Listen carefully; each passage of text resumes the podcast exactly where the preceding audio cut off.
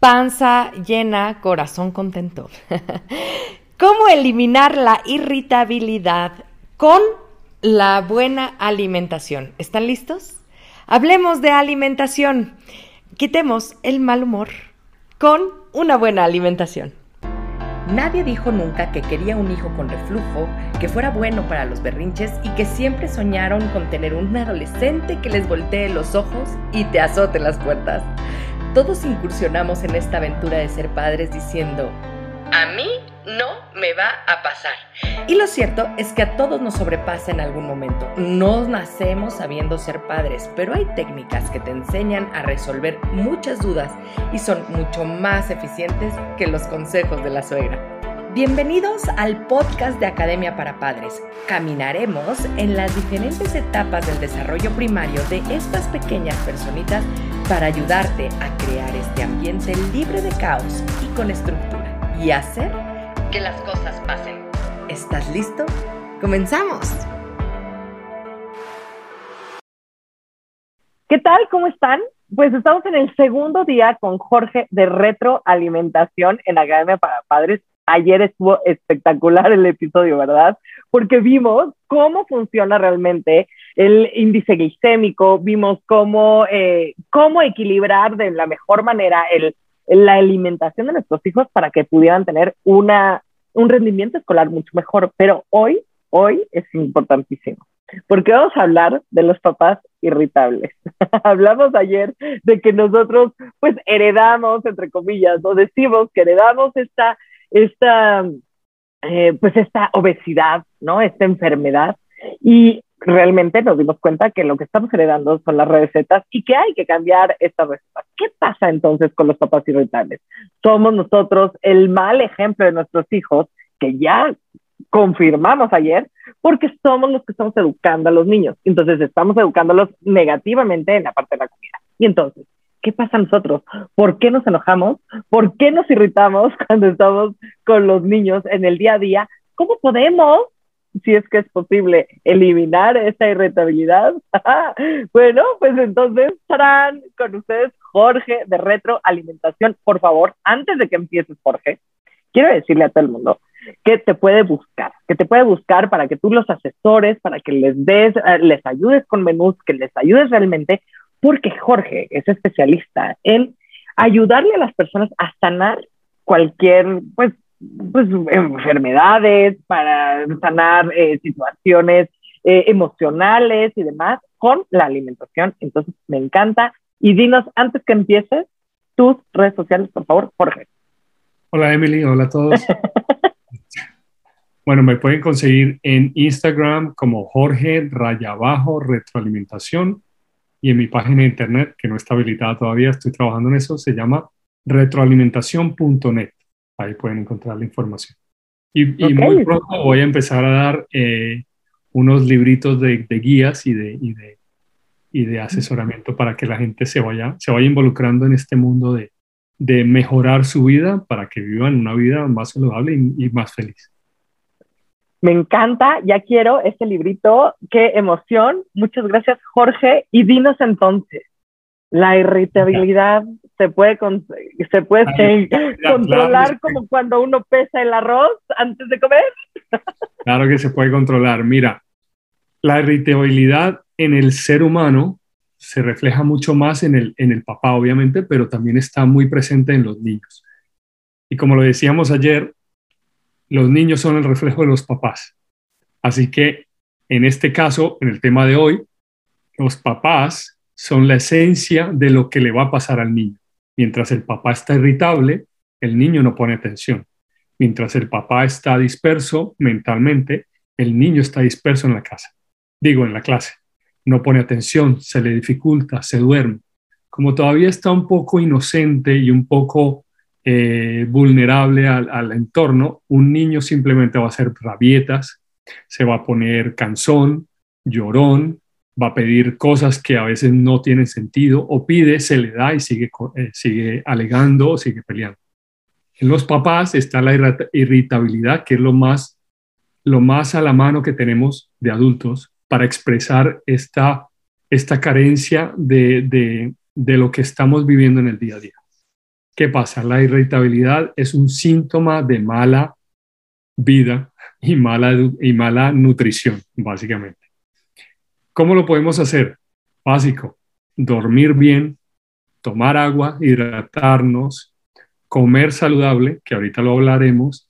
Y hay una cosa muy importante que lo estamos, lo estamos olvidando y cuando nos volvemos adultos, desafortunadamente, nos olvidamos que fuimos niños, nos olvidamos que alguna vez estuvimos afuera corriendo, jugando con el barro, saltando. Dejamos de hacer ejercicio, de movernos, dejamos de tomar el sol, dejamos de respirar aire puro y dejamos de reírnos, de llorar, de compartir. Así que, ¿cómo podemos comparar, ayudar con todos estos elementos para que dejemos la irritabilidad? Primero que todo, la alimentación. Cuando tú comes mal, el cuerpo se estresa. Cuando se estresa, genera un efecto de inflamación. Ese efecto de inflamación, por lo general, lleva a que tu sistema eh, nervioso se active. Sistema nervioso eh, está dividido, tiene varias, tiene varias partes, está dividido en varias partes, pero hay dos muy fundamentales que nos rigen y nos determinan nuestra acción diaria y es el simpático y el parasimpático.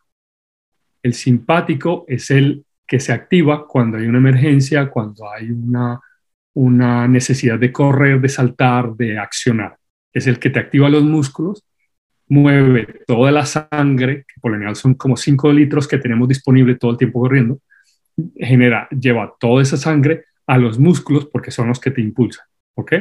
Y está el parasimpático que es el que te ayuda a dormirte, a relajarte, a estar tranquilo. ¿Qué pasa? Un padre irritable está en el lado simpático y no es tan simpático porque cuando le hablas es intolerable, es irritable, todo le molesta, lo entiende mal y demás. ¿Qué pasa? ¿Por qué estamos así? Primero, porque el sistema simpático está activado, está en modo pelea, está en modo acción, está en modo reacción. Esto, esto lleva a que cuando estamos en ese sistema, nuestro sistema digestivo ya no funciona, por eso es que cuando estamos nerviosos o en peligro, lo último que a ti se te ocurre es pensar es en comerte algo. Tú no estás, ay, se está quemando la casa y mm, cómo me gustaría una torta. A ver, aquí tengo que hacer una pausa.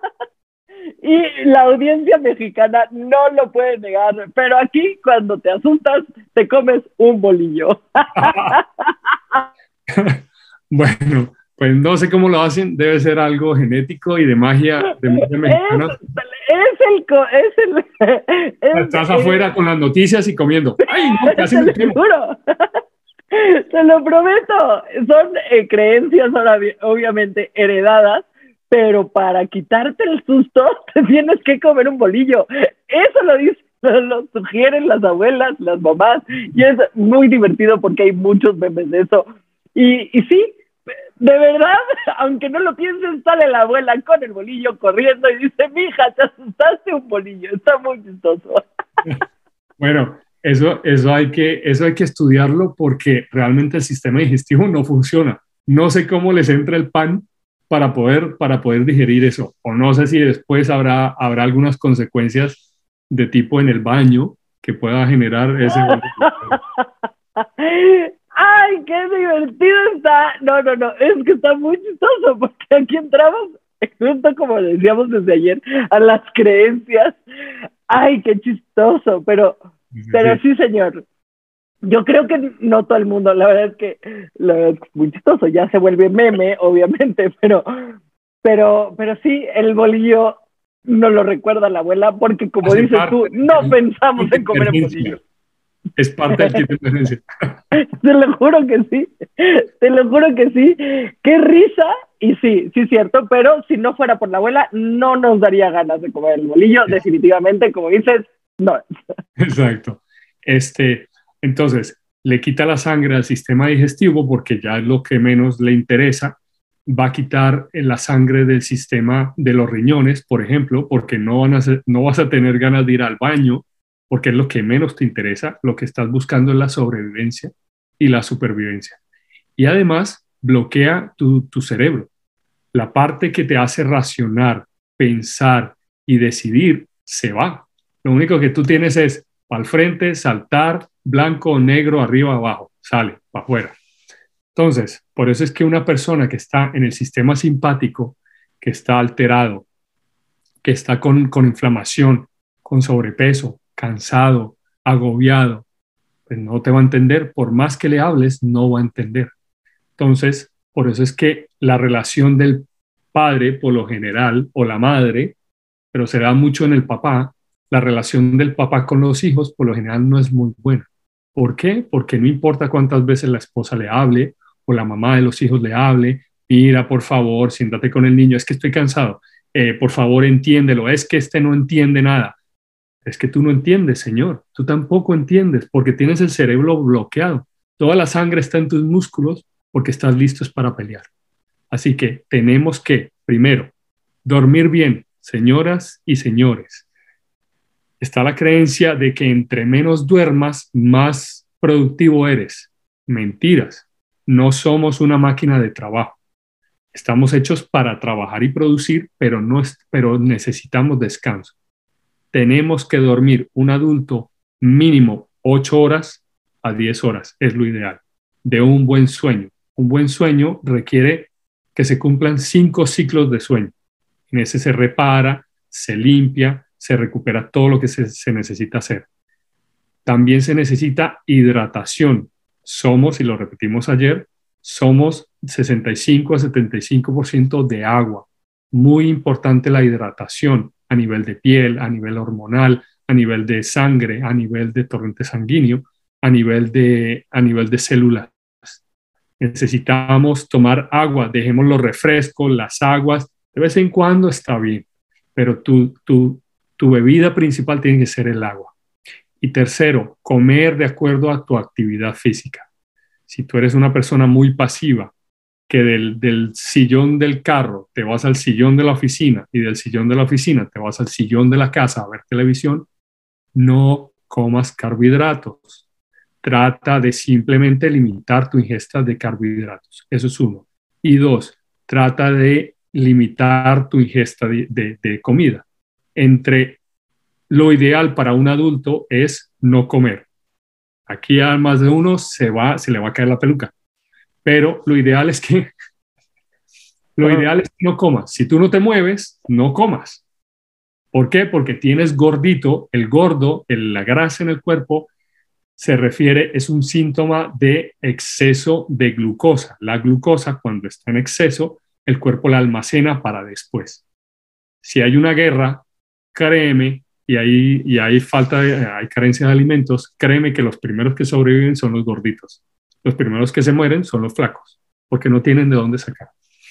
Oye, pero a ver, estamos hablando de esto de no comer, pero vaya, yo eh, lo he dicho muchas veces, yo me pongo muy de mal humor cuando no como, y mi papá también. O sea, no comemos y, y me da, me da algo que me hace, de verdad, me pongo muy mal y necesito comer. O sea, siento eh, los jugos gástricos en mi, en, en, en, mi panza que me lastiman, me empiezo a marear, me da algo, me da el soponcio, como se dice en México, de verdad, nos ponemos mal y yo, y yo sí me pongo como Hulk, o sea, imagínate o, cómo, cómo, no, cómo saber hasta dónde no comer o por qué. Bueno, entonces mira, para, para no comer, eso es, ese es el, esa es la etapa final de todo este proceso.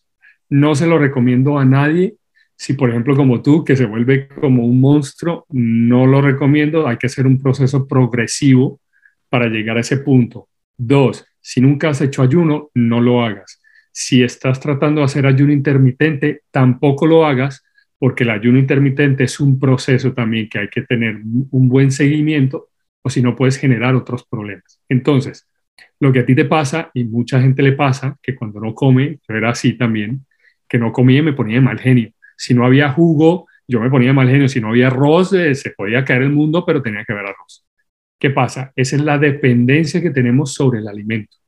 No estamos alimentándonos para nutrirnos, sino estamos alimentándonos para simplemente satisfacer unas necesidades, no solamente físicas, sino mentales, emocionales y demás. Eso es uno. Y dos, eso determina que tu cuerpo no está balanceado de la manera que cuando no haya alimento saque de sí mismo para seguir viviendo. se, se, se estresa diciendo, bueno, ya no me van a dar alimento, me voy a morir, ¿qué pasa? Y es como una pelea, como una psicosis que le da al cuerpo diciendo, no, nos vamos a morir, y prende las alarmas, en los jugos gástricos empieza, todo el mundo empieza, desde cabeza al estómago, a conectarse a decir, Emily, dame comida que me voy a morir. Mentiras, es porque el sistema todavía no está adaptado para que cuando no haya comida, saque del músculo que hay reservas, saque de la grasa que hay reservas, y así progresivamente vamos, vamos eliminando y nos vamos nutriendo, entendiendo la importancia de, de los alimentos.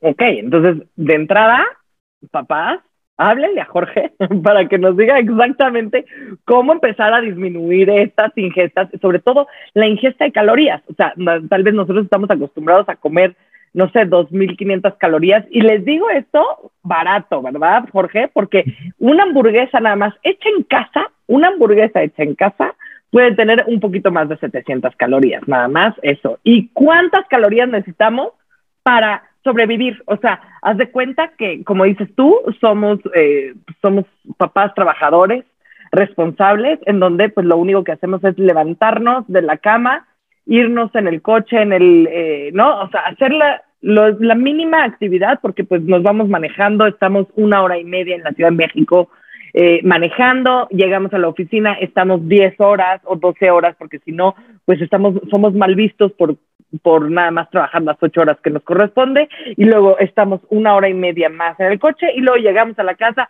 estamos agotados y entonces prendemos la televisión y estamos sentados en el sillón. ¿Cuántas calorías necesita un humano haciendo este tipo de actividad? Entonces, mira, primero, este es otro paradigma, como hablábamos ayer, de las calorías. Y esto es un capítulo enorme que no me quiero meter todavía aquí porque a más de uno le va a dar soponcio y le va a dar ataque cardíaco la historia de las calorías es una historia que no está realmente fundamentada en, lógica de composición humana. ¿A qué voy? Que lo que nos dicen realmente no es la historia como es.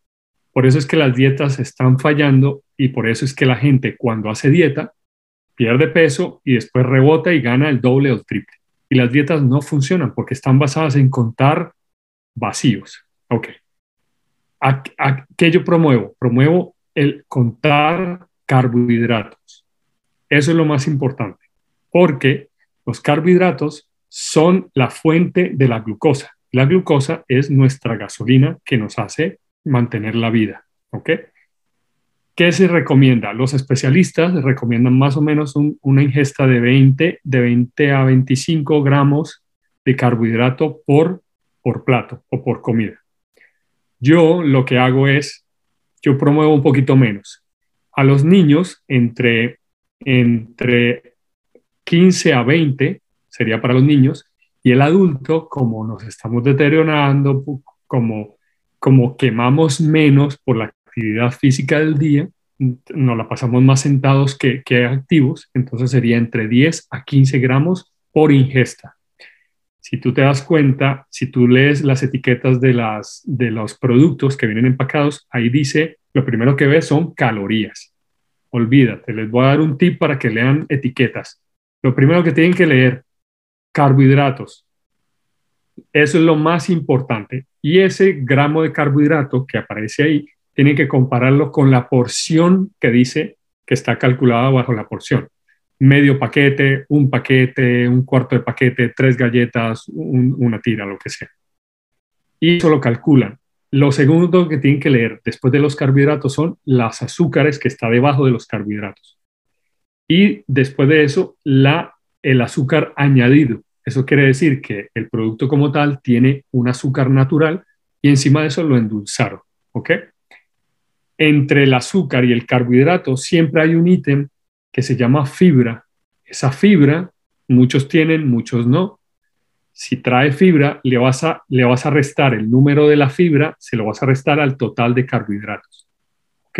Entonces, si dice, por, eh, por ejemplo, por dos porciones son 20 gramos de carbohidratos y tiene 10 eh, de fibra, realmente estás consumiendo 10 gramos de carbohidrato. Entonces, así vas a tener más o menos la idea de lo que de, de qué comer vas a darle prioridad a los vegetales, todo tipo de vegetales, frescos, hervidos, eh, de la tierra, lo más natural posible, todos los vegetales habidos y por haber. Le vas a dar, si dividimos el plato en cuatro, la mitad va a ser vegetales, todos los que tú quieras. La otra mitad, que quedan dos porciones, para la cena, para el, para el almuerzo, que es a media, media tarde, media, como a la una, doce más o menos, le vas a dar mm, más de la mitad, o sea, mitad más un cuarto del segundo cuadrante. Y el, el, cuarto cuadrante lo vas a llenar de carbohidratos simples, que sería un poquito de arroz integral, y ahorita les explico eso, quinoa o quinoa, un poquito de pasta, un poquito de papa, un poquito de yuca, ñame, que son los tubérculos, y ya. Si tú te das cuenta, por ejemplo, el, ejemplo de la hamburguesa es dos panes de este grosor, una tirita de, lechuga, una rodaja de tomate y una tirita de carne. La idea de una porción lógica para esos panes debería ser el mismo grosor del pan debería ser la carne. O sea que si tienes dos panes, tienen que ser dos carnes del mismo grosor del pan más tres veces la multiplicación de ese grosor de la, de la, carne debería ser en verduras, espinacas, tomate, pepino, todo lo que quieras, y queso. Mira la hamburguesa que se vuelve totalmente diferente. ¡Wow! Oye, esto que nos acabas de decir está increíble porque entonces, en vez de utilizar pan de hamburguesa, señoras y señores, para las hamburguesas utilizan pan de caja, ¿no? O sea, tal cual. Mira, le disminuyes el... ¿Cómo te comes todas esas cosas? Entonces le disminuyes el grosor del pan, le pones ya una carne de, no sé, 100 gramos, está bien, y te comes una súper ensalada en vez de las papitas fritas, ¿verdad? Sí, la idea, la idea es que una persona adulta consuma más o menos 23 gramos de proteína por ingesta, más o menos. O sea, que, que 100 gramos son 100 gramos más o menos de carne, te dan más o menos los 23. este, entonces, por ejemplo, una hamburguesa, lo que yo hago, yo voy a un sitio, eh, compro la hamburguesa, yo le quito el pan. Si yo me quiero comer las papas, le quito el pan. Si no me voy a comer las papas, le quito una tapa, dependiendo ¿no? del grosor, y ya me la como. O cojo, cojo una, una taza, meto todo, lo pico y me como una hamburguesa en ensalada sin pan. Y me puedo comer unas papitas. O sea, simplemente manejar los carbohidratos. Ahí está el secreto. Pero eso es una tortura. Oye, y por ejemplo, pero por ejemplo, así, si nos comemos una hamburguesa, porque no hay cosa más rica que una hamburguesa con brioche, ¿no? Con pan de brioche además, para que tenga más manteca y mantequilla. Pero no podemos, por ejemplo, o sea, ya me lo comí, ya soy culpable de comerme y entonces en la noche o todo lo demás que sean verduras. Entonces, mira, por ejemplo, muy buena pregunta. Eh, tenemos que, como vamos a calcular cuántos carbohidratos nos vamos a comer en el día, entonces dependiendo lo que llevas o lo que has calculado, vas a determinar tu ingesta en el día. Entonces, por ejemplo, si vamos a, por ejemplo, yo calculo, voy a hacer 30 gramos de carbohidratos diarios, 10, 10 y 10, o 10 por la mañana, 20 en el, en el almuerzo y nada en la cena. Y aquí hago una acotación. En la cena, eliminar carbohidratos, eliminar azúcar, eliminar postres. Todo lo que quiera de dulce, postre, galleta, cómetelo en el almuerzo o cómetelo en el desayuno. Es muy diferente comerte una galleta a comerte un paquete. ¿Ok? Aquí no se trata de limitarnos, y no se trata de, de, vivir frustrado de que es que me gusta, ¿ok? Tú dijiste una cosa muy importante, ya pequé, no se trata de pecar, no se trata de que lo hiciste mal o lo hiciste bien, puedes comerte la hamburguesa con el pan que te gusta porque es que me encanta, porque sabe muy bueno, chévere. Entonces vas a hacer, si me como este pan, que más o menos calculo que son 20 gramos de carbohidratos, no me voy a comer las papas, no me voy a tomar el refresco ni la soda ni nada de eso, voy a tomar agua, pero me acuerdo que comí en el desayuno, en el desayuno comí, por ejemplo, un omelette de jamón, queso, espinacas, eh, lechuga, eh, eh, champiñones, y, y una galletica o una tostada, pues sí, comerme el pan no me cae mal. O sea, estoy balanceando mi, mi carbohidrato del día. Y con la condición de que en la cena ya no como nada, una buena porción de lechuga, de ensalada, mi buena porción de carbohidratos, digo, de proteínas y sale para de contar. Oye, pues entonces regresamos al capítulo de ayer también. O sea, el chiste es balancear. O sea, nosotros cuando comemos correctamente nos volvemos menos irritables porque obviamente tenemos estos eh, picos de índice glicémicos menores, etcétera. Estamos mucho más concentrados en el día y podemos utilizar eh, óptimamente la energía que estamos ingiriendo. Y entonces, ya equilibrados, pues nos equilibramos todos, nos equilibramos el hambre, la talla, la, el, ah. la emoción, y esto está genial. Oye, Jorge. Tenemos que comer, tenemos que comer suficiente para que en el adulto y en el niño también se aplica, pero en el niño sí le vamos a respetar las tres comidas. Al niño le vamos a respetar las tres comidas sin intermedios. No que un snack, no que es que quiero comer aquí, no. no. Quieres comerte el helado, te aguantas hasta, hasta la siguiente cena, hasta la siguiente comida. Entonces, lo que vamos a hacer es que, por ejemplo, si un adulto decide comer tres veces al día, que es lo máximo ideal, entre comida tiene que pasar mínimo cuatro horas sin comer nada. Lo único que vas a hacer es tomar agua. Más o menos cada hora te vas a tomar, tomar más o menos 16, como 250 a 500 mililitros de, agua durante esas 3, 3 4 horas en, en, en, la mitad. O puedes tomarte una cada dos horas, o sea que te media y media. Este, Así que eso te va a forzar a que comas lo suficiente para que te aguante todo ese periodo de, cuatro horas. Si van dos horas y ya estás como que retorciéndote porque el jugo gástrico me está haciendo eco, significa que no comiste suficiente en, esa, en, la, en la cena anterior o en la comida anterior, para que después al otro día balancees y le incrementes un poquito la cantidad. Puedes comer algo, pica algo, come o decide comer la comida y esta vez incrementa el, tamaño cada cuatro horas. O sea que uno hace tres comidas diarias, máximo con cuatro horas. Cuando haces descansar, cuando comes por cada cuatro horas mínimo, descansas el cuerpo, descansas el sistema, el hígado se descansa, el riñón descansa, los pulmones descansan, el sistema digestivo se descansa y se relaja. Y eso genera también que se depure, se limpie y haga, pueda hacer un mejor trabajo. Digieren mejor, aprovechan mejor los nutrientes y demás. Así que vuelvo y repito, máximo tres comidas para los adultos, para los niños, máximo y mínimo tres comidas cada cuatro horas, espaceen dependiendo de su ritmo del día. Eh, cada comida tiene que ser lo suficientemente buena, saludable y nutritiva para que te alcance a llegar a la, a la siguiente comida. Por lo general, al principio te va a dar hambre, vas a picar entre mientras te vas ajustando.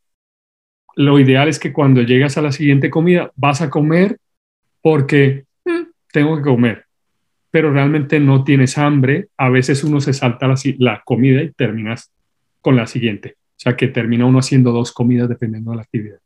Y, y terminamos hasta, como dices tú, o sea, en una de esas pues nada más comemos una vez al día porque ya nos acostumbramos a utilizar lo que la energía que consumimos a lo que necesitamos y no la sobre no nos sobrealimentamos.